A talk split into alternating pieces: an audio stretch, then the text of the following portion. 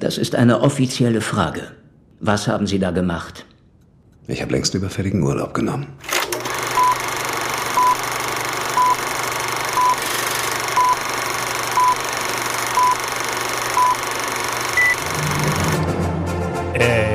Längstfälliger Urlaub war nachher, ja, obwohl er äh, nicht beabsichtigt war. Herzlich willkommen, liebe Filmsündis, zu dieser Spezialepisode, kann man fast sagen, aus der Sommerpause oder wo die Sommerpause sozusagen soll abschließen.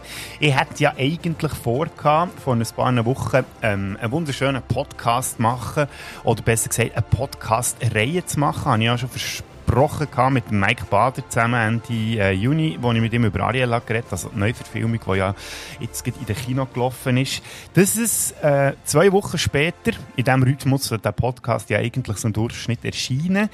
Äh, Podcast-Folge machen mit den Top 5 Filmen, die auf Serien basieren. Warum? Der Ausschlag gegeben hat der neue Mission Impossible, Mission Impossible Dead Reckoning Part 1, der Mitte Juli ins Kino ist gekommen. Und äh, die Filmreihe, die Mission Impossible Filmreihe, die basiert ja auf einer Fernsehserie aus den 60er Jahren, beziehungsweise auf der Neuauflage aus den 80er. Und darum habe ich eben geplant, zuerst Lieblingsfilme zu thematisieren, die auf Serien basieren.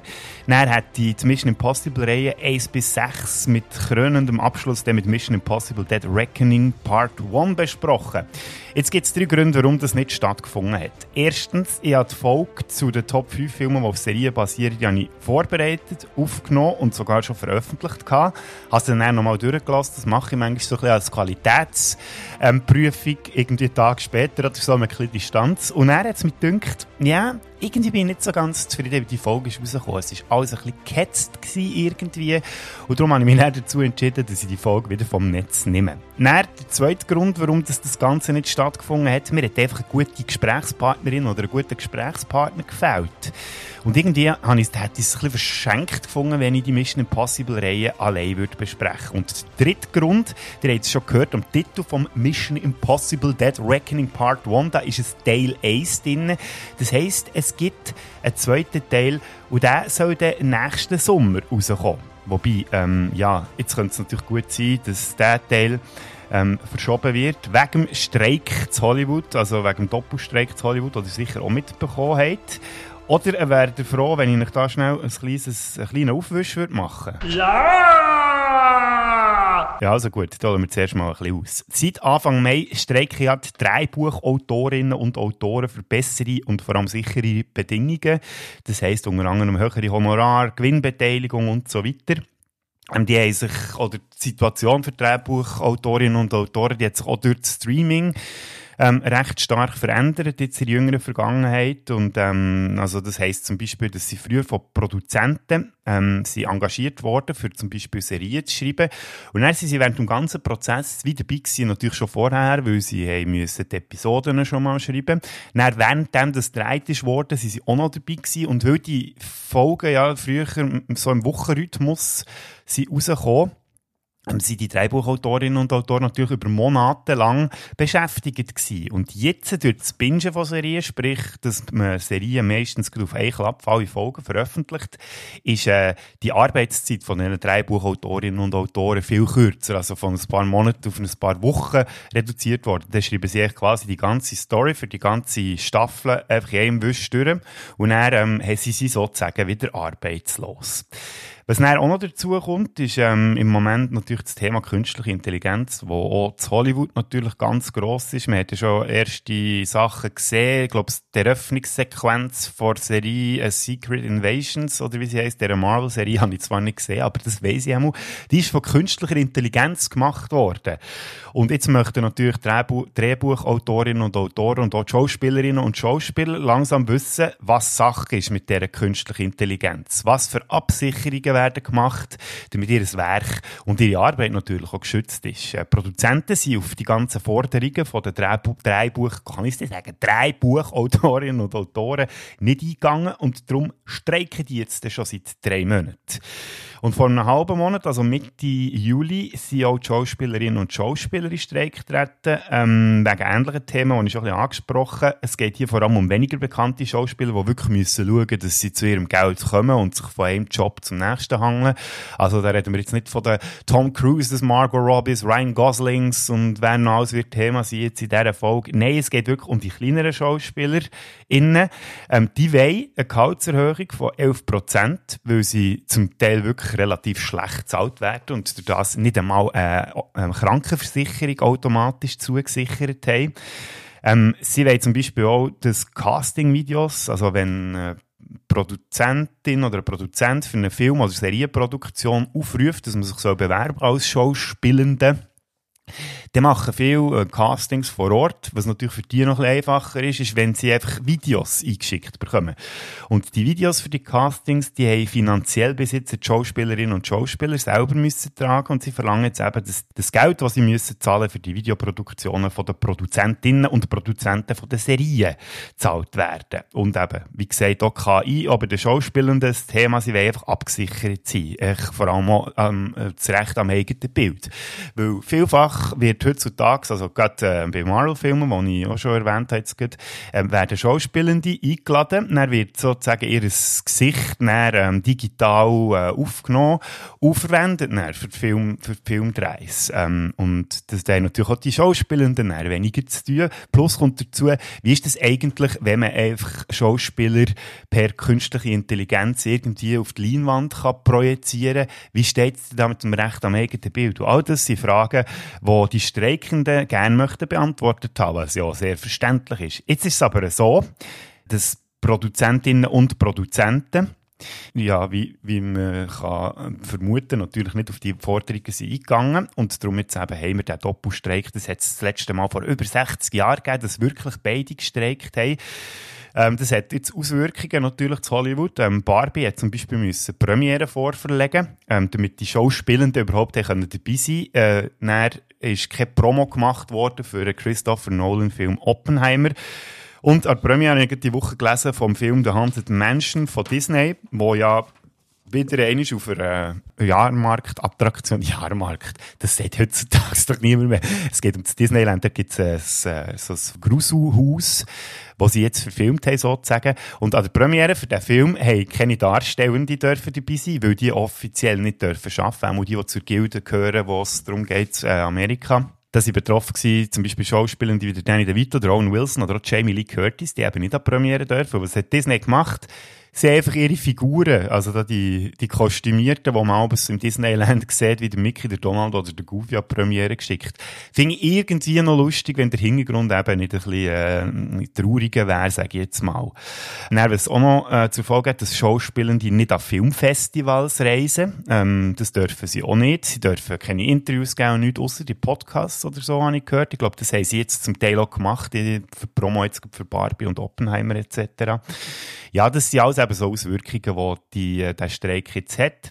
Und eben das Wichtigste, warum das jetzt auch darauf bekommen, ein bisschen auszuholen, ähm, dass Dreharbeiten für Mission Impossible Dead Reckoning Part 2 die sind eben auch unterbrochen worden, beziehungsweise sie haben äh, die Dreharbeiten sowieso unterbrochen für den Erstteil zu promoten und hat eigentlich nach, ähm, nach der Premiere weiterdrehen was sie jetzt nicht dürfen. Sprich, es ist relativ unwahrscheinlich, dass Mission Impossible Dead Reckoning Part 2 schon nächsten Sommer rauskommt. Weil ähm, Prognosen die sagen, dass der Streik äh, wahrscheinlich mehrere Monate wird dauern, weil Produzenten schon angekündigt, die sollen, äh, sorry, ich muss es jetzt einfach so sagen, die wollen es einfach aussetzen. Weil sie natürlich wissen, irgendwann müssen ja die drei Buchautorinnen und Autoren und auch die Schauspielenden wieder Geld verdienen, weil sie ja auch nicht einfach so wie eben die grossen Stars genug Geld auf der Seite haben, dass sie da jetzt einfach mal gut irgendwie ein paar Monate oder vielleicht sogar Jahre einfach äh, können verzichten zu arbeiten. Zum Teil wird jetzt ihnen auch unter die Arme gegriffen. Ich habe jetzt die Woche gehört, dass Dwayne Rock Johnson, der hat ein paar Millionen springen von seinem Vermögen für den Streikenden unter die Arme greifen, dass sie finanziell nicht ruiniert werden. Aber eben, ich meine, das sind so viele Leute. Äh, da lenkt auch das Vermögen von allen Hollywood-Stars nicht, für den unter die Arme zu greifen. Also es ist spannend, gleichzeitig rege ich mich auch sehr auf, was man, was man da für ein Drecksbusiness betreibt äh, von Seiten Produzentinnen und Produzenten und äh, bin natürlich auch gespannt, wie das Ganze jetzt weitergeht. Wie gesagt, ähm, nächstes Jahr wird wahrscheinlich mein Plan auch nicht können nachgeholt werden mit dem Dreiteiler, Filmen, die auf Serien basieren Mission Impossible 1 bis 6 und dann noch Mission Impossible, Dead Reckoning Part 1 und Part 2. Das steht jetzt alles noch in den Sternen, wenn das überhaupt realisiert kann werden. Man könnte fast sagen, es steht in den Sternen auf dem Hollywood Boulevard. Aber keine Angst, äh, ich bin vom Streik nicht betroffen und darum geht es hier mit den Filmsünder auch weiter. Auch trotz der kleinen Sommerpause, die es jetzt geht, die tun wir jetzt offiziell zusammen beenden. Und äh, wie es genau weitergeht, äh, das erzähle ich euch am Ende von dieser Episode. Jetzt möchte ich zuerst noch ein bisschen über das reden, was im letzten Monat so ein bisschen passiert ist, weil ich bin natürlich nicht untätig war, habe etliche Filme gesehen und irgendwie habe ich gleich so ein bisschen Redebedarf, nach dieser Sommerpause jetzt auch noch ein bisschen chronologisch durch den Kinosommer zu gehen und da nehme ich euch jetzt gerne mit auf die kleine Reise durch den Kinosommer 2023. Alright, quiet on the set. Camera speed. Sound production, take one. Action! This is mad trippy. Dude, this is catastrophic. This world must die.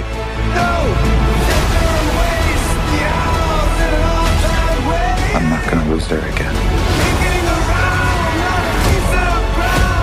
It's not Clark. My name is Kara. I will help you. Interesting group.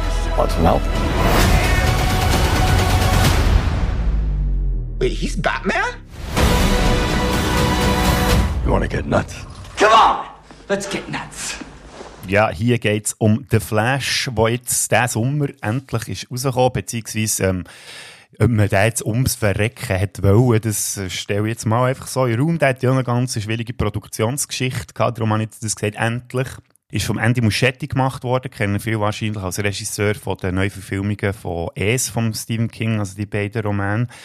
Ja, und das Problem an diesem Film war ein bisschen, ähm, der ist, äh, hat ein bisschen ähm, auf die Seite gelegt werden. Einerseits, weil der Ezra Miller, also der Hauptdarstellend, der non-binär ist, ich sage es jetzt am Anfang einmal, dass das gehört hat, aber ich rede jetzt gleich von ihm, ja, weil im, lustigerweise im Banddeutsch schwierig ist, äh, ohne Geschlecht jemanden zu bezeichnen. Ich könnte sicher immer, sagen, Ezra hat gemacht, Ezra hat gemacht, aber das klingt irgendwie ein bisschen doof, darum sage ich Ezra Miller. Ja, der hat jenste komische Geschichten ähm, hat er abgezogen. Es waren irgendwie äh, Entführungen im Spiel, gewesen, Schlägereien in einer Bar irgendwie auf Hawaii etc.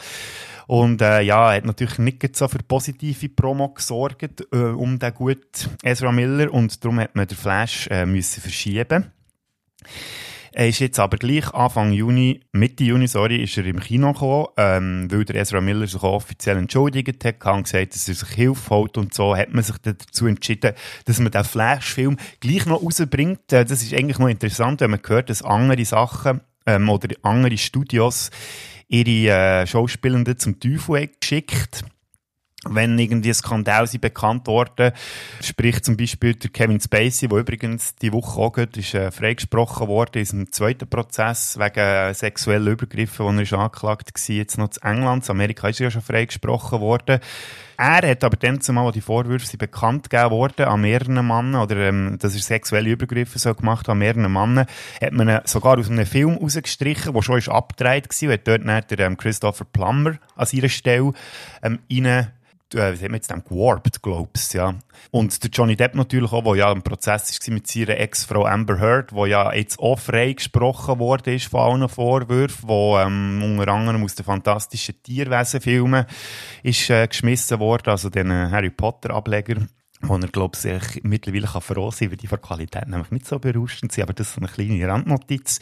Der Johnny Depp, der ist ja jetzt ganz schon wieder gefeiert worden für einen neuen Film, der, glaube ich, bei uns im Herbst rauskommt, ähm, so ein Historien-Epos, wo er irgendeinen von diesen tausenden Louis-Königen zu Frankreich spielt. Aber die Frage ist jetzt eben, warum dass man beim Ezra Miller nicht einfach gefunden hat, ja, jetzt schicken, schicken wir den zum Teufel oder bringen den Flash gar nicht raus. Das Problem dort war, dass er der Film, wie gesagt, schon abgedreht war. Es hat wahrscheinlich viel zu viel gekostet, nochmal alles nachzudrehen mit einem anderen Schauspieler. Plus, äh, dass der Film bei Testvorführungen scheinbar extrem gut ist angekommen bei den Kinobesucherinnen und Besuchern oder den, dem Testpublikum. Und ja, das ist so ein bisschen die Vorgeschichte. Darum hat man sich auch dazu entschieden, dass man den Film gleich rausbringt. Äh, unter anderem auch noch äh, Teil dazu bietet, hat sicher auch der James Gunn, weil der hat den Film auch schon gesehen, also der Regisseur von unter anderem Guardians of the Galaxy. Der hat den Film in den Himmel gelobt und gesagt, es sei einer der besten Superheldenfilme, die er jemals gesehen hat, der Flash. Lustig ist ja jetzt auch, dass der äh, James Gunn die kreative Leitung übernommen hat bei DC. Also, der macht dort eigentlich quasi wie einen Neustart. Dass äh, die ganzen Filme, die Zack Snyder gemacht hat, Man of Steel, Batman wie Superman, Justice League und wie sie alle heißen und auch Aquaman etc., die werden alle nichtig gemacht und das Ganze startet jetzt neu. Darum ist es umso auch noch erstaunlicher, dass der Flash überhaupt noch ist weil der spielt ja noch in diesem anderen Universum, in dem sogenannten DCEU, wo ja offiziell eigentlich gar nicht so geheissen Also das DC Extended Universe, wo losgegangen ist eben 2013 mit Man of Steel. Und ähm, ja, dann mit den Floppereien, die es jetzt jüngst geht, äh, durch Black Adam mit dem Dwayne The Rock Johnson, der ja gefloppt ist an der Kinokasse, dann der Shazam 2, der ist auch nicht so wahnsinnig gut gelaufen. Und der Flash wissen wir mittlerweile eben auch, dass der nicht so gut ist gelaufen an der Kinokasse jetzt, diesen Sommer. Ich muss noch gleich noch mal schnell ausholen. Es war nicht der letzte Film, gewesen, bevor der ähm, Neustart passiert, sondern wir haben noch zwei in diesem Jahr. Blue Beetle kommt noch aus und Aquaman 2. Und ich könnte mir vorstellen, dass Blue Beetle wahrscheinlich ähnlich wird floppen, wenn nicht sogar noch heftiger als der Flash über Gründe, warum das der Flash gleich noch ein paar Leute ins Kino gelockt hat, rede ich dann später noch drüber. Und Aquaman 2 könnte ein Erfolg werden, veritabel, weil ja schon der erste relativ erfolgreich war, erstaunlicherweise. Aber wir werden sehen, auf jeden Fall geht es näher von neuem los und das weiss man jetzt auch noch nicht genau, welche von diesen Figuren, die jetzt in diesem DC-Universum unterwegs sind, ähm, noch bleiben. Also man sagt zum Beispiel, dass der Jason Momoa als Aquaman könnte bleiben. Der hat irgendwelche Verhandlungen gehabt. Der hat vor kurzem irgendetwas postet auf Social Media, wo er sich gefreut hat, weil er irgendwie mit Produzenten von DC ein Gespräch gehabt hat und ist sehr erfreut aus dem rausgekommen. Warum, wissen wir nicht. Das hat er nicht dürfen verraten. Also es gibt zwei Gerüchte, die jetzt die Runde machen, einerseits geht man davon aus, dass er vielleicht Aquaman weiterhin darf spielen, jetzt in dem, auch in dem neuen DC-Universum, oder dass er eine von seinen Traumrollen endlich darf spielen, und zwar der Lobo. Das ist so ein Comic-Charakter, so ein kleiner Anti-Held, kann man sagen, wo er, glaube ich, lange schon damit geliebäugelt hat, und jetzt geht man davon aus, entweder eben, dass er der Aquaman, Aquaman weiterhin kann spielen, oder eben der Lobo. Und eine weitere Kandidatin, die auch noch gehandelt wird, dass sie ihre Rolle weiter darf spielen, ist Gal Gadot als äh, Wonder Woman weiss man auch noch nicht so genau, ob die im neuen DC-Universum wieder auftaucht. Was aktuell klar ist, es werden weder Ben Affleck noch der ähm, Henry Cavill als Batman bzw. Superman zurückkommen. Es gibt zwar ja wieder Batman- und Superman-Filme, ähm, aber dort werden auch andere Darstellende verpflichtet. So, eben, ja, also erwähnt, der Flash hat gleich ein paar Leute weniger in Kino gelockt, als man sich vielleicht erhofft hat. Und ähm, ich gehöre eben auch zu den wenigen, die nicht im Kino waren. Jetzt, der Film, haben sie jetzt schon auf der Streaming-Plattform rausgeklebt. Also ich habe mir einen online oder digital besorgt und irgendwie gleich Bock hatte, den Film noch zu schauen, weil ich so viel habe gehört Einerseits positive und auch negative Sachen das ist lustig, ich kann eigentlich sozusagen alles unterschreiben, was ich bis jetzt habe gehört habe. Also ich habe relativ kleine Erwartungen gehabt. Der Teufel, was mir im Moment recht in Karten spielt, weil der, oder besser gesagt, der Film in Karten spielt, weil wer Teufel Erwartungen hat, kann eigentlich nur positiv überrascht werden. Und das ist mir jetzt bei der Flash ein bisschen auch so gegangen. Ja, zum Beispiel, wie kann man es zusammenfassen? Ja, wenn die CGI-Gedöns nicht so schlimm wäre, also die Computereffekte, die sie brauchen könnte der Film definitiv fast Spaß machen. Oder macht es zum Teil sogar Spaß. Und ein grosser Teil dazu beiträgt natürlich Achtung, jetzt kommt ein fetter Spoiler, aber man hat ihn ja schon in den Trailer gesehen und man hat ihn jetzt vorher auch schon gehört, hier im Zusammenschnitt. Der Michael Keaton kommt zurück als Batman. Das ist ja der Batman gewesen, ähm, Ende 80er, Anfangs 90er mit Batman vom Tim Burton im ersten Teil und dann Batman Returns im zweiten. Der kommt jetzt hier wieder vor. Und ihr fragt euch jetzt vielleicht, wie passt denn der Michael Keaton überhaupt jetzt in das DC-Universum mit dem Flash etc.? Das liegt daran, dass der Flash mit seinen, er ist ja unglaublich schnell. Und irgendwann ist er so schnell, dass er die Zeit wie zurückdrehen kann und er möchte die Vergangenheit ändern, weil seine Mutter ist umgebracht worden, wo er noch ein Kind war. Und das möchte er eben rückgängig machen. Aber durch das, dass er das rückgängig macht, ähm, entsteht wie eine andere Zeitlinie, beziehungsweise die Multiversumsgeschichte, die wir ja von Marvel schon kennen, das ist eigentlich so ein bisschen der Grund. Und er ist nicht quasi in einer Parallelzeit oder auf einem Parallelstrang zu seiner Realität. Und dort ist eben der äh, Michael Keaton, äh, nach wie vor der Batman, der Superman, den gibt es gar nicht. Dafür ist Supergirl auf der Erde irgendwie so, ja. Und natürlich gibt es in diesem Paralleluniversum auch einen anderen Flash. Also es ist der Ezra Miller in der Doppelrolle und ich muss sagen, er macht das definitiv sehr gut. Wenn das nicht immer so ein kleines Beigeschmäckchen hat, eben mit seiner, was er halt zwischen so für einen Ruf hat als Privatperson, ja, da ein bisschen drüber hinweg schauen und so, ähm, dann kann man sich den Film wirklich mal gönnen und eben der Michael Keaton wieder mal als Batman zu sehen, wäre eigentlich wunderbar, wenn sie in der Action-Szene einfach würden machen und nicht einfach eine Computer-Version von ihm auf die Leinwand. Also es ist wirklich, es ist furchtbar und da haben die anderen, meine Vorrednerinnen und Vorredner, die den Film schon zu Boden geschnurrt haben, die haben also nicht übertrieben. Es ist wirklich also absolut katastrophal, wie der Film aussieht. Ja, vielleicht übertreibe ich jetzt ein bisschen, aber ich übertreibe jetzt extra, falls irgendjemand von euch den Film gleich noch einmal schauen dass der einfach auch mit ganz tiefen Erwartungen an das hergeht. Nein, es ist wirklich schon fast eine Frechheit, was einem da geboten wird, ähm, computereffektmässig. Und darum ähm, muss ich ja sagen, ist der Film bei mir am Schluss auch eher auf der negativeren Noten ähm, gelandet. Wie gesagt, ähm, ein paar positive Überraschungen hat es gegeben, aber am Ende hätte ich jetzt wirklich den Film nicht gebraucht, für Michael Keaton nochmal zu sehen. Schauen wir lieber nochmal die alten Batman-Filme an, vor allem Batman Returns, wo ja bei mir ein grosses Herz verdient hat. Ähm, ja, die kann man sich nochmal gönnen und der Flash ist eigentlich echt so ein kleiner Zirkus, der halt nicht wahnsinnig gut gemacht ist. Und ich bin ehrlich gesagt auch froh, dass das DCEU oder der DCEU-Zirkus gleich mal ein Ende nimmt, wie gesagt, jetzt eben mit dem Neustart unter der äh, Leitung von James Gunn. Da bin ich sehr gespannt und hoffe, dass er das Ganze wieder so ein kleine gute Richtung lenkt, hat er ja schon bewiesen, dass er im DC-Universum auch gut unterwegs kann sein mit dem Suicide Squad-Film, den er gemacht hat, der ja auch sehr eine sehr gelungene Verfilmung war. So, ähm, ich habe von Zirkus geredet, der bald ein Ende nehmen könnte. Ein Zirkus, der mittlerweile schon ein Ende genommen hat, ist äh, der hier. You stole it. Then you stole it. And then I stole it. It's called capitalism. This way! Fasten your seatbelts. There might be some turbulence. You've taken your chances, made your mistakes. And now a final triumph. Give him hell, Indiana Jones! A few times in my life, I've seen things. I've been tortured with voodoo. Been shot nine times, including once by your father.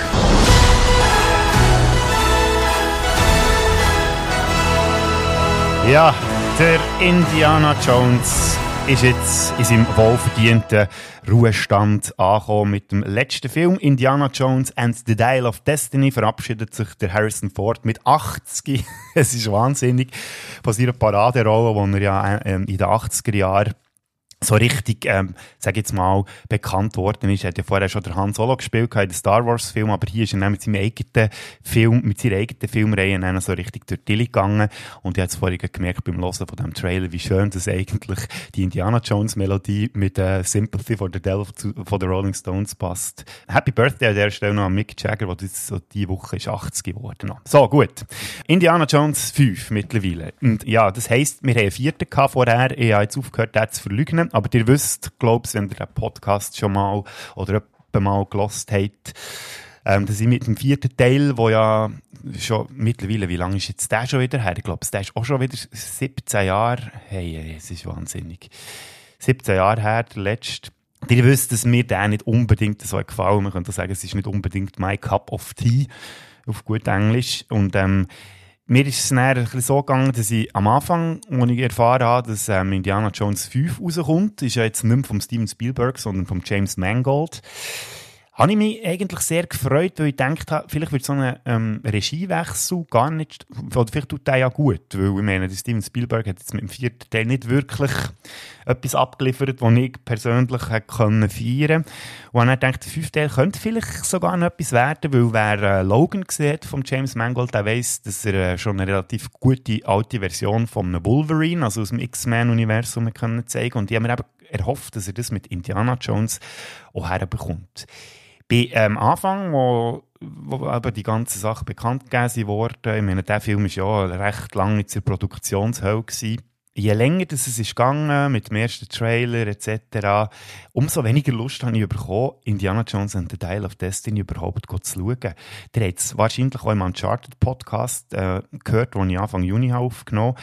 Ich hatte eigentlich mit jemandem abgemacht, die ganze Indiana Jones Reihe, inklusive der eben dem neuen fünften Teil zu besprechen, was ich ja noch etwa die gerne mache mit meinen Gästen. Äh, mit dem Ivo habe ich ja das auch gemacht, mit meinem Cousin über die Fast and Furious Reihe und auch schon im Vorfeld äh, haben wir ja, habe ich äh, ähnliche Sachen ja auch schon gemacht, eine ganze Filmreihe zu besprechen, wenn ein neuer Teil ist gekommen. Und das, auf das habe ich eigentlich normalerweise immer sehr Bock bei Indiana Jones ist es jetzt nicht so gewesen. Und es liegt nicht daran, dass ich mich nicht extrem gefreut hätte, Teil 1 bis 3 nochmal zu schauen, sondern weil ich wirklich Bauchweh hatte.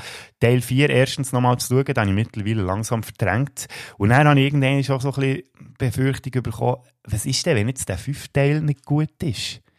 Dann machst du nicht den ganzen Scheiß nochmal durch, was schon beim Vierten ist, so à la, ach, eigentlich hätte ich doch nach dem dritten so aufhören weil der so wunderbar aufgehört hat mit dem äh, Indiana Jones, seinem Vater, dem seinem Kumpel und dem äh, Indy, seinem Kumpel Salah, wie sie da äh, in Sonnenuntergang irgendwo in der Wüste reiten. So hat eigentlich die ganze Reihe wunderbar aufgehört. Und ich verrate es jetzt schon, liebe Leute, ich habe es tatsächlich geschafft, Indiana Jones 5 nicht zu schauen. Und darum gibt es jetzt hier ist ein eine Irrleitung, ich weiss. Äh, Gibt es jetzt ja keine Kritik von Indiana Jones and the Dial of Destiny. Und ich hoffe auch, dass ich es schaffe, den Film auch nie zu schauen. Vielleicht wäre ich auch hier würde es auf einer positiven Note enden. Ich weiß es nicht. Ich habe relativ viele Podcasts schon gelost zu dem Film und eigentlich sind sich alle einig, dass er äh, nicht so schlecht ist wie der vierte, aber halt einfach auch nicht gut. Kommt einfach nicht an die ersten drei Teile an. Ähm, ja, wow, Überraschung, wer hätte es gedacht. Aber ja, darum finde ich, äh, ich bleibe jetzt echt mit dem würdigen Abschluss, wo der Indiana Jones mit seinen Leuten äh, vom, am Ende vom dritten Teil in der Wüste Sonnenuntergang reitet. Das ist das Bild, das ich von Indiana Jones möchte behalten und nicht irgendein alter Mann, der besoffen auf einem Sessel hockt in der Unterhose. Darum äh, lieber das Sonnenuntergangbild in der Wüste. Apropos Wüste, ähm, die spielt im nächsten Film auch eine Rolle. Ethan, this mission of yours is gonna cost you dearly.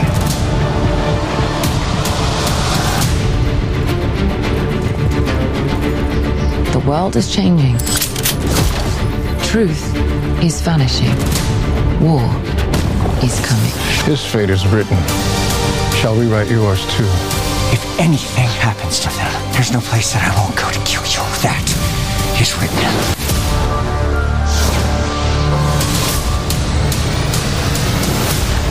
Ja, kurzzeitig ist nämlich auch der Tom Cruise als Agent Ethan Hunt in Mission Impossible Dead Reckoning Part 1 in der Wüste unterwegs.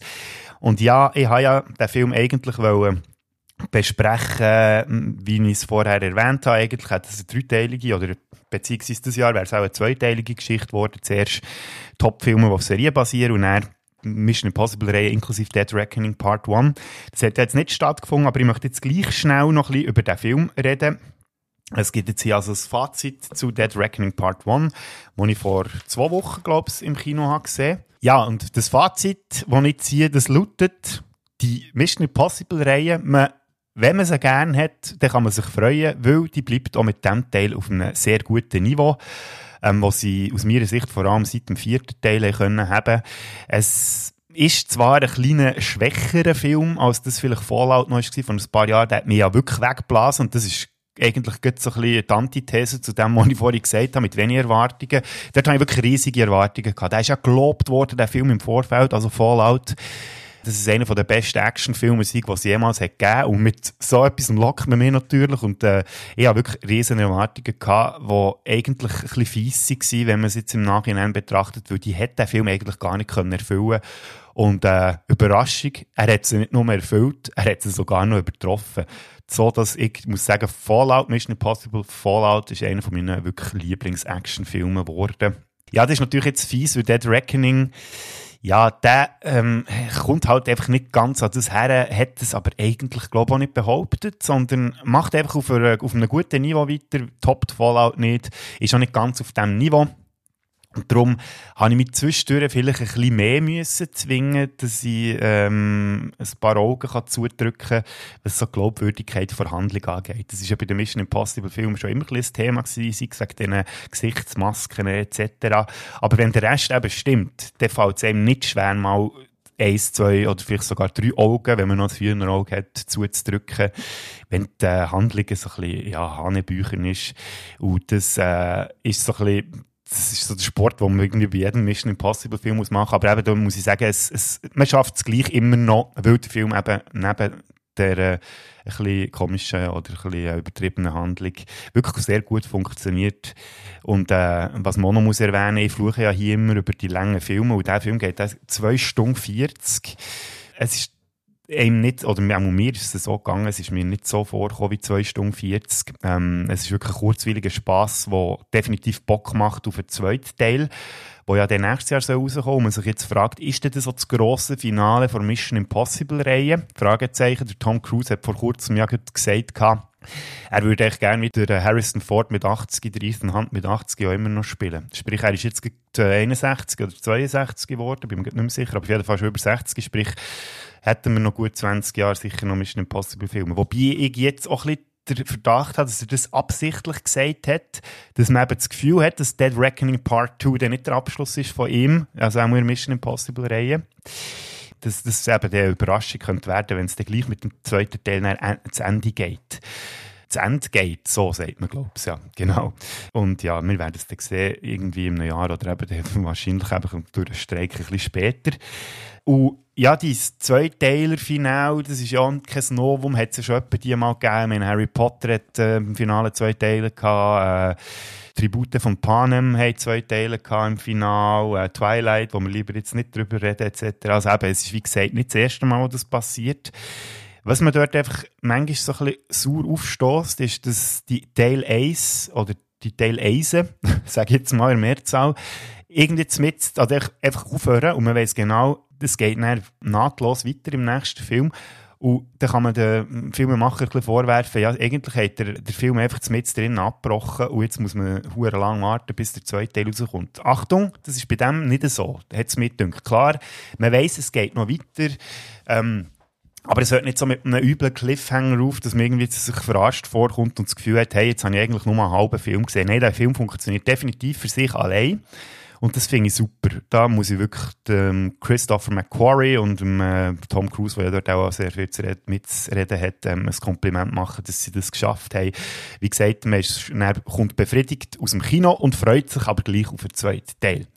Was eben andere, wie zum Beispiel, sage jetzt mal, Matrix Reloaded, Pirates of the Caribbean 2, Fast and Furious 10 ist das jüngste Beispiel, oder ähm, auch Back to the Future 2 eigentlich, nicht geschafft haben, die haben nämlich alle mit einem üblen Cliffhanger aufgehört und wenn man den äh, nächsten Teil noch nicht schauen kann, dann ist man vielleicht ein bisschen enttäuscht, weil man eigentlich möchte wissen, wie es weitergeht. Außer jetzt vielleicht bei Fast and Furious 10.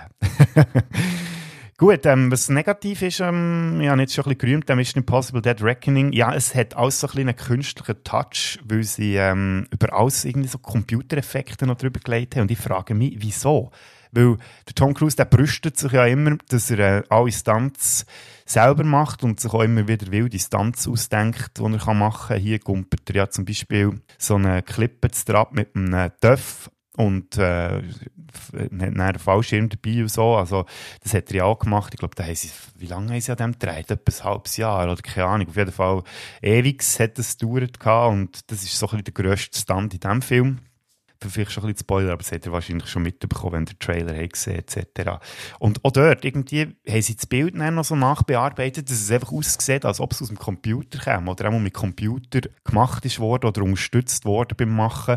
Und das ist fast ein bisschen schade, weil äh, eben durch das gehen die Stunts ein bisschen, die, die, die Wirkung von diesen Stunts ein bisschen verloren. Wobei man muss aber sagen, man weiß ja, dass er alles selber gemacht hat, darum ja, kann man das irgendwie noch so ein bisschen verschmerzen, obwohl es eben gleich ein, Negativpunkt ist an diesem ganzen Film.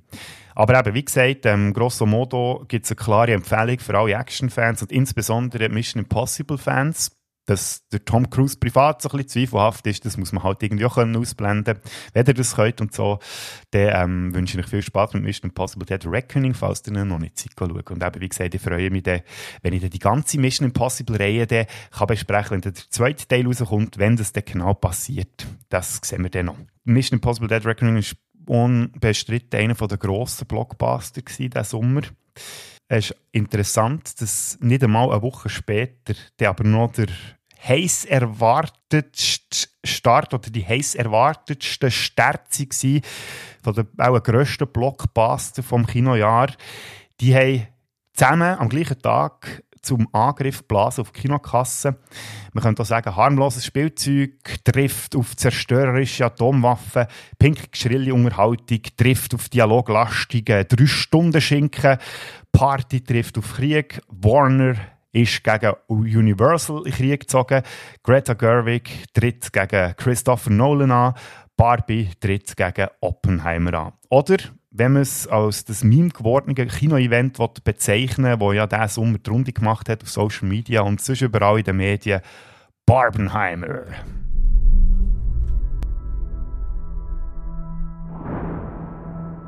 We're in a race against the Nazis. And I know what it means if the Nazis have a bomb.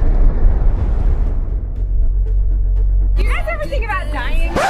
When my heart breaks. Some things have been happening that might be related. When my world shakes. Cold shower. Ooh. Falling off my roof. Ah! and my heels are on the ground. Closer I am to find. Closer I am to find. I'm coming with you.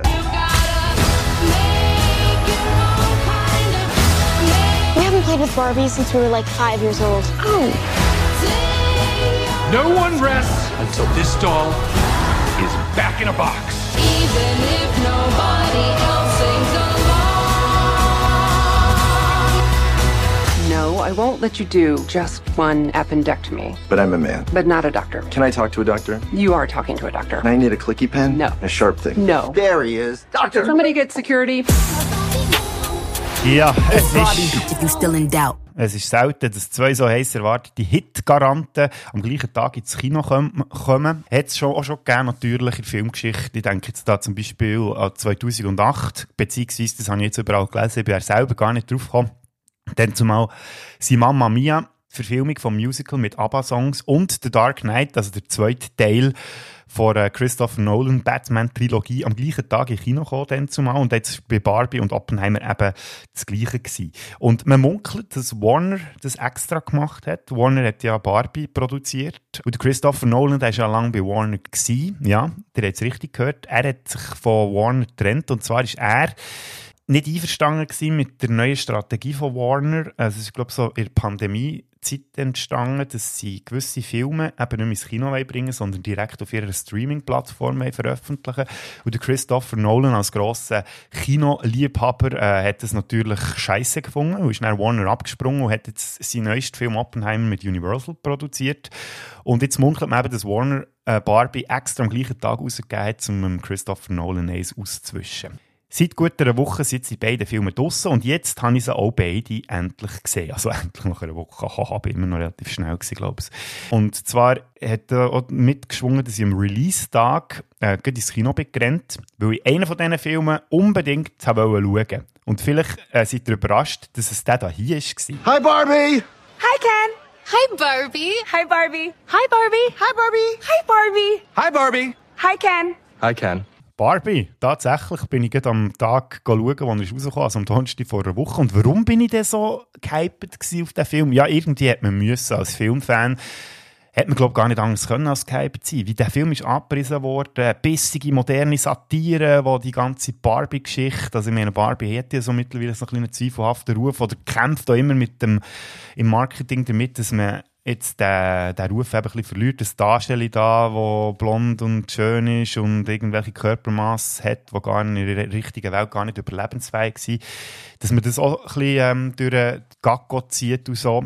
Und äh, dazu kommt natürlich, dass der Film gemacht ist worden von Greta Gerwig, eine wunderbare ähm, Regisseurin, was ja schon mit äh, Lady Bird und mit Little Women hat gezeigt, was sie drauf hat und gezeigt hat, dass sie eben den Biss hat.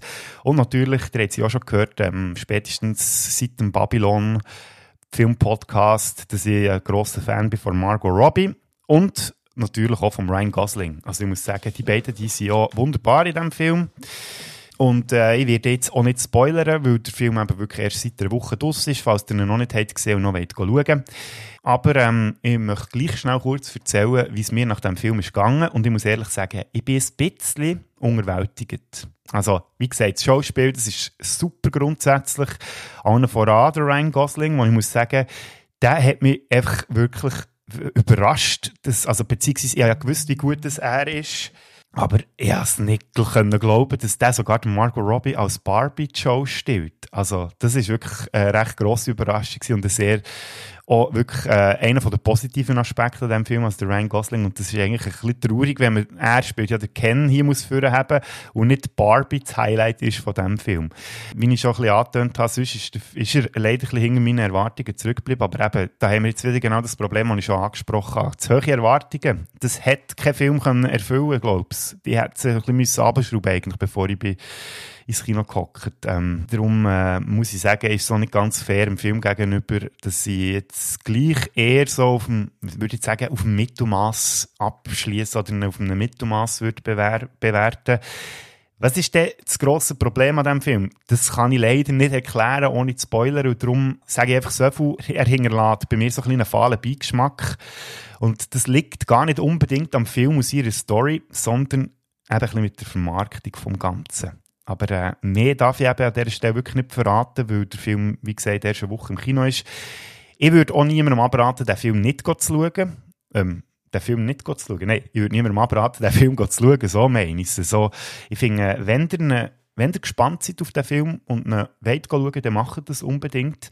Und äh, dann können wir sehr gerne mal bilateral noch darüber reden, was ich für Probleme habe mit dem Film. Es würde mich sehr wundern, ob bei euch das Ganze ein besser ist angekommen. Es ist ja spannend, weil ähm, die kennen das du, oder? Das äh, vom, vom Telehorst, der war ja auch schon ein paar Mal Thema und auch schon Gast. Mit seinem Geschmack, der, der ist relativ ähnlich wie meiner. Also ich würde sagen, etwa zu 95% stimmen die Geschmäcker eigentlich überein. Also wir, der Big Lebowski ist bei beiden von uns einer der absoluten Lieblingsfilme. Ja, ich habe es wieder gesagt, absolut. Das ist definitiv so. Wäre bei mir in den Top 5 wahrscheinlich in den vorderen Rängen. Oder Stu, der hat die völlig gegenteilige Meinung zu Barbie. Und das finde ich sehr spannend, weil eben, normalerweise sind wir sehr ähnlich, was unsere Geschmäcker angeht. Und hier sind wir wirklich auf Grund verschieden. Also das pure Gegenteil. Und ich sehe das Stu in ähm, zwei Wochen, gut zwei Wochen. Und da bin ich sehr gespannt, mit ihm noch über den Film zu reden. Und jetzt so ein bisschen vorab ähm, wenn ich ein Fazit müsste ziehen dann ähm, sage ich am besten einfach das, was ich auf Letterboxd habe geschrieben, dieser Filmbewertungsplattform. Dieser Film wird die Gemüter spalten. Diejenigen, die keine Erwartungen haben, werden ihn wahrscheinlich lieben. Diejenigen, die dummerweise zu hohe Erwartungen haben, werden ihn wahrscheinlich ähnlich bewerten wie ich. Und so viel zu Barbie. Die Gemüter spalten. Das könnte auch bei diesem Film passieren wo ähm, die anderen 50% von dem Barbenheimer-Event ausmachen. The Russians have a bomb. We're supposed to be years ahead of them, but... So, what were you guys doing in Los Alamos?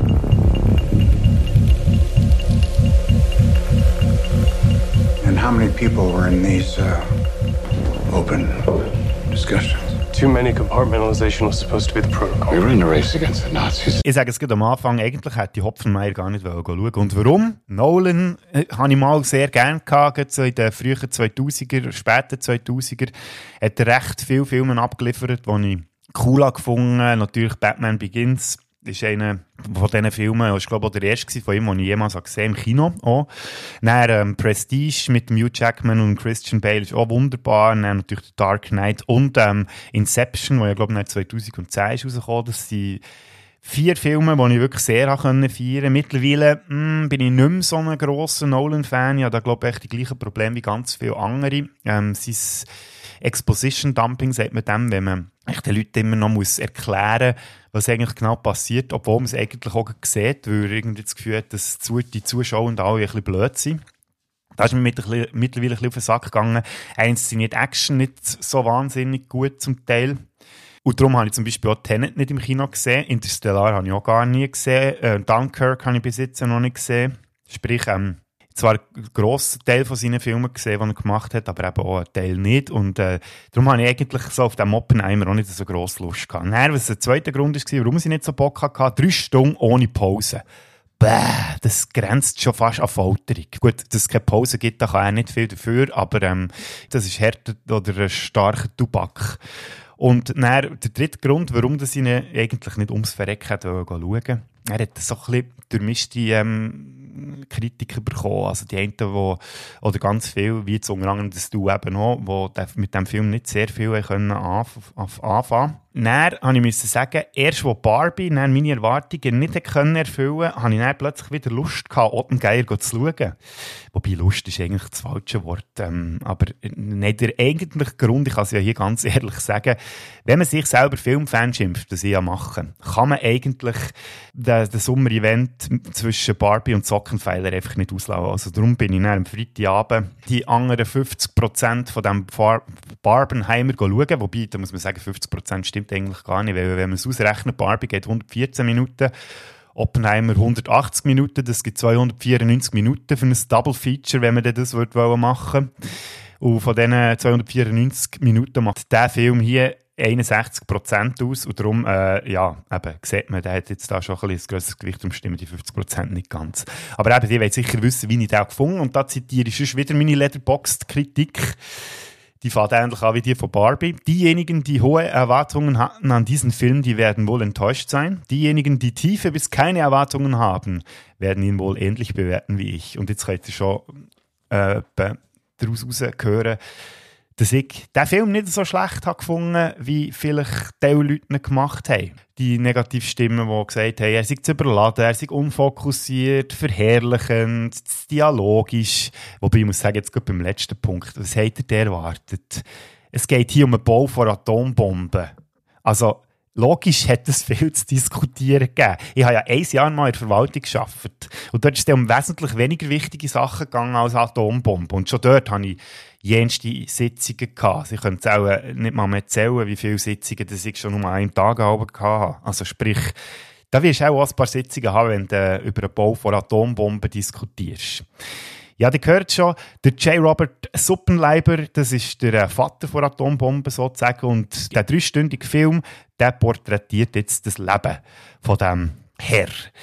Und ja, wie gesagt, Christopher Nolan hat den Film gedreht und äh, wie ich schon gesagt habe, man kann von ihm halten, was man will, ob man seinen Erzählstil gerne hat, etc. und so weiter. Der Film hat, wie gesagt, äh, ein paar Negativstimmen gehabt, oder, auch, oder relativ viel, wenn, wie man es so sehen will, auch die, die ich gehört habe, waren ziemlich negativ unterwegs gewesen. Ja, darum habe ich mich auf einiges vorbereiten was jetzt da auf mich zukommen, muss ich sagen. Und habe mich auch darauf einladen Ich hatte zwar ein bisschen Bammel erstens die drei Stunden durchzusitzen, ohne Pause.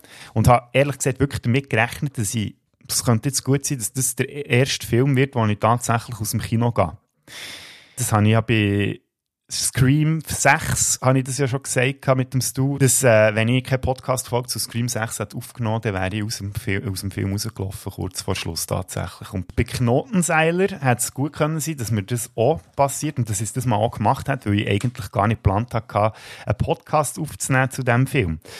Und darum war es für mich auch eine grosse Überraschung dass die ersten zwei Stunden von diesem Film recht zügig vorbeigegangen sind dann wird es aber dafür in der letzten Stunde ein bisschen zäh. Also, das gibt bei mir auch den grössten Abzug. Dass er ähm, dann gleich nur so, sagen wir jetzt mal, in der Letterbox-Bewertung ja, ähm, zweieinhalb Punkte oder zweieinhalb Sterne bekommt, weil von mir aus gesehen wirklich relativ stark ähm, abnimmt in der zweiten Hälfte, beziehungsweise im letzten Drittel, muss man ja sagen.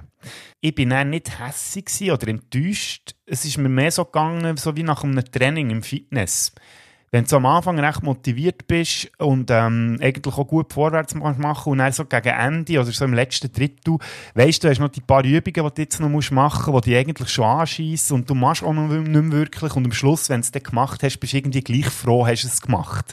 Und sonst muss man schon sagen, die Kritik, die stimmt. Er ist recht überladen mit drei Stunden, also es passiert relativ viel, es hat viele Erzählebenen, auch wieder verschiedene Zeiten, die ja der Nolan noch gerne macht, also es ist nicht äh, linear erzählt, sondern springt so ein bisschen zwischen den Zeiten hin und her.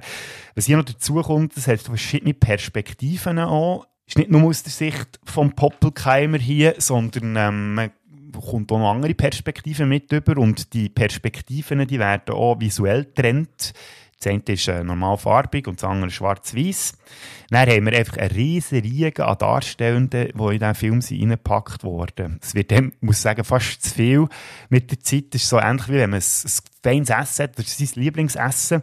Da stopft man sich auch nicht mehr voll damit, wenn man nicht mehr macht. Und ähm, das ist bei mir auch so ein bisschen, äh, mir bei diesem Film so ein bisschen so gegangen, und dann auch noch, der auch noch gekommen ist und drei und der und so, und dann plötzlich fragst du dich wirklich so, hey, äh, hört das so mal berühmten Schauspielern, die da sind aufgeboten wurden. Und was auch so ein ein Kritikpunkt ist, den ich auch gut kann verstehen kann, ähm, der Score, also die Filmmusik, die trällert fast permanent durch den ganzen Film durch. Und ich kann mir schon ein paar Leute ausdenken, die wahrscheinlich würden Mühe haben mit dem.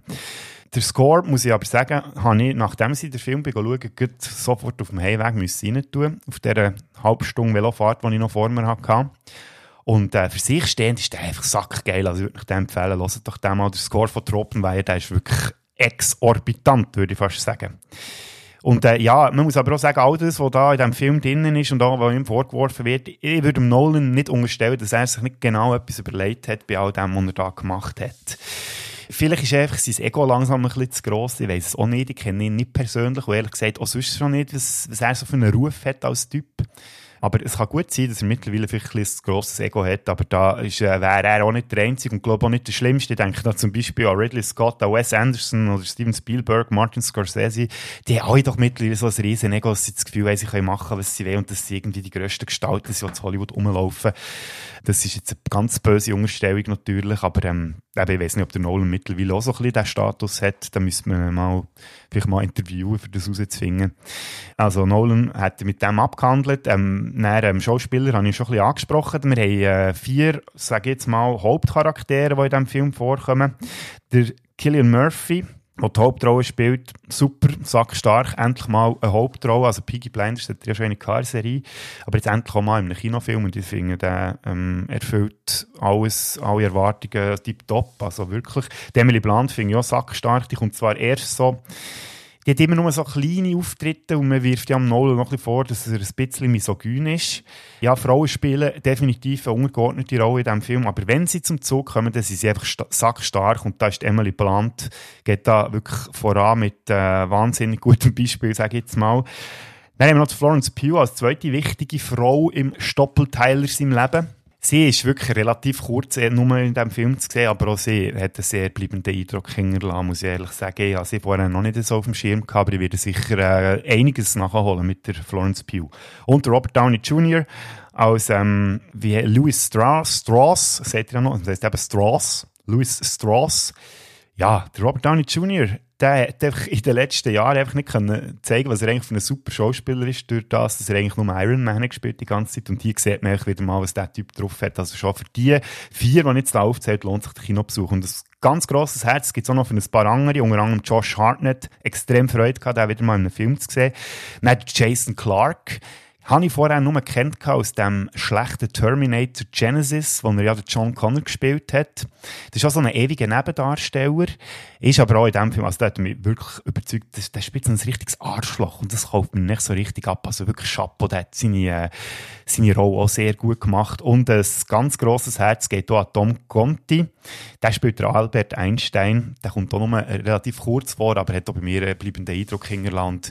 Sieht wirklich recht aus wie der Albert Einstein. Also von dem her, also die Auswahl der Schauspielenden ist wirklich wahnsinnig gewesen, auf wen sie hätte können ohne zu spoilern. Ähm, für Kenneth Branagh, der fing jetzt so, ja, er hat halt den Namen mittlerweile, aber pff, ist jetzt in diesem Film jetzt auch nicht unbedingt wichtig und hat mich jetzt auch nicht wahnsinnig überzeugt. Dann Casey Affleck, habe ich auch gefunden, wäre jetzt nicht unbedingt nötig gewesen. Der Matt Damon, der ist halt echt der Matt Damon, aber ähm, ja, hat mich jetzt auch nicht wahnsinnig überzeugt mit seinen schauspielerischen Fähigkeiten. Auf weitere Schauspielende darf ich nicht eingehen, weil sonst wäre es definitiv ein Spoiler. Würde ich eine Empfehlung rausgeben, ja, ähnlich wie bei Barbie, wenn ihr eine Welt schauen geht unbedingt schauen. Ich würde echt sagen, hockt einfach rein und lasst mich einfach berieseln scheißegal, wenn man nicht versteht, dass die jetzt da von Quantenphysik irgendwie schwätzen. Es ist egal. Man muss den Film einfach ein bisschen auf sich wirken. Es ist einfach wirklich, das ist ein Kinoerlebnis. Da geht es einfach nicht darum, irgendwie um Geschichte, denkt es mir jetzt.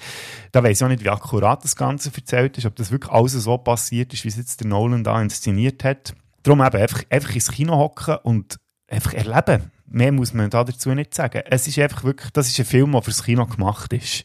Und da kann man auch wirklich genießen.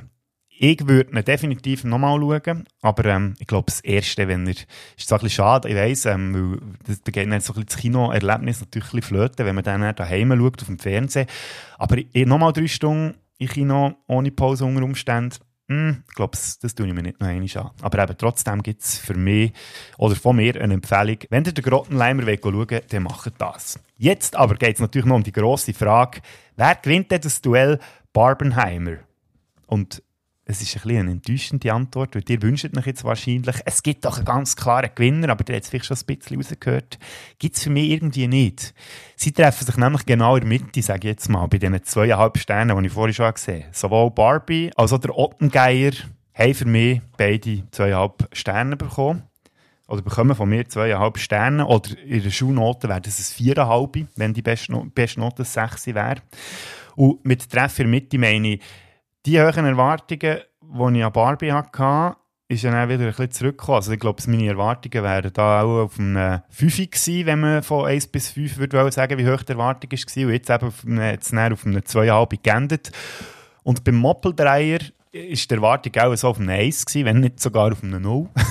und da ist jetzt auf einem 2,5 auf. Also von dem her ist es von mir aus gesehen ein Unentschieden von diesem Duell. Barbenheimer, der ja so gross äh, die Runde gemacht hat in den Medien. So, das wären die fünf Filme gewesen, die ich habe jetzt in diesen kurzen Sommerpausen oder eben im Fall von Indiana Jones and the Dial of Destiny nicht, Destiny nicht habe gesehen. Das soll jetzt so ein kleiner sanfter Einstieg sein nach der Sommerpause für euch, falls ihr am Sonntagabend lieber mal einen Podcast habt gehört, als der Tatort geschaut oder so. Und ähm, es geht ja gleich weiter, wie versprochen so in plus minus zweieinhalb Wochen, würde ich jetzt mal sagen, weil ihr habt es schon gehört, ich bin ja mit dem Stu unterwegs. Der Stu ist nicht der Einzige, der mit ihm unterwegs bin. Wir gehen nämlich zusammen der Andi besuchen auf München und der Kühne kommt auch mit. Und das heisst natürlich, wir können nicht ein paar Tage miteinander zu München verbringen, ohne mindestens eine Podcast-Folge aufzunehmen. Und das werden wir auch machen. Die nächste Folge nach der Sommerpause von der Filmsünder wird es Crossover sein mit dem Telehorst und Movie Break, wo ja der Kühne mehrheitlich unterwegs ist. Da freue ich mich extrem drauf. Vor allem, dass wir nicht über Skype oder Zoom oder so müssen aufnehmen müssen, sondern jetzt wirklich mal in seiner Stube hocken können. Das wird sicher ein Scaudi. Dann geht es spätestens im September weiter. Dann heisst es... And now for something completely different. Ja, Monty Python ist angesagt. Und zwar alle vier Kinofilme von den Pythons werden hier versprochen. Und da gibt es ein wunderbares Wiederhören mit einem Wiederholungstäter. Es ist viel zu lange her, seit er das letzte Mal hier in diesem Podcast ist vorgekommen. Das letzte Mal im Dezember im Adventskalender. Und es ist der wunderbare Mark Bachmann. Mit ihm widme ich eben diesen vier Monty Python Kinofilmen. Das wird im September passieren. Und dann könnt ihr euch auch schon auf Oktober freuen, auch alle Grusel- und Horrorfilmfans. Dann gibt es nämlich ein Horror- und Grusel-Special über ganz Oktober gibt es alle Wochen eine Folge mit äh, Gästen, die ich versammelt habe. Und da reden wir über Grusel- oder Horrorfilmreihen, die vielleicht nicht so äh, als erstes in Sinn kommen, wenn man an Horror- oder Gruselfilme denkt. Das wäre so mal so ein der Plan, wie der aussieht in den nächsten Wochen und Monaten. Natürlich gibt es noch mehr, was hier wird passieren aber auf jeden Fall das mal, wo ich kann sagen das ist sicher fix geplant. Und äh, ja, und den Rest könnt ihr euch ja überraschen. Es hat mich auf jeden Fall gefreut. Seid ihr jetzt auch äh, nach der Sommerpause wieder dabei und habt mir nicht ähm, abgeschworen. Wie gesagt, in den nächsten zwei Wochen ist es jetzt nochmal ein bisschen ruhig auf dem Kanal und dann geht es dann so richtig weiter. Aber da würde ich sagen, genießen wir doch die nächsten zwei Wochen Sommer noch. Also nicht, dass der Sommer näher vorbei wäre, aber äh, einfach auch ein bisschen mit der passenden Musik im Hintergrund dazu. Merci nochmal, seid ihr dabei gewesen. Merci, seid ihr das nächste Mal auch wieder dabei. Und äh, wie gesagt, dann wünsche ich euch eine ganz gute Zeit und wir hören uns.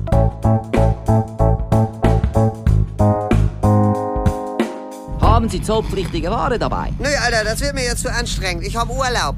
Abfahrt!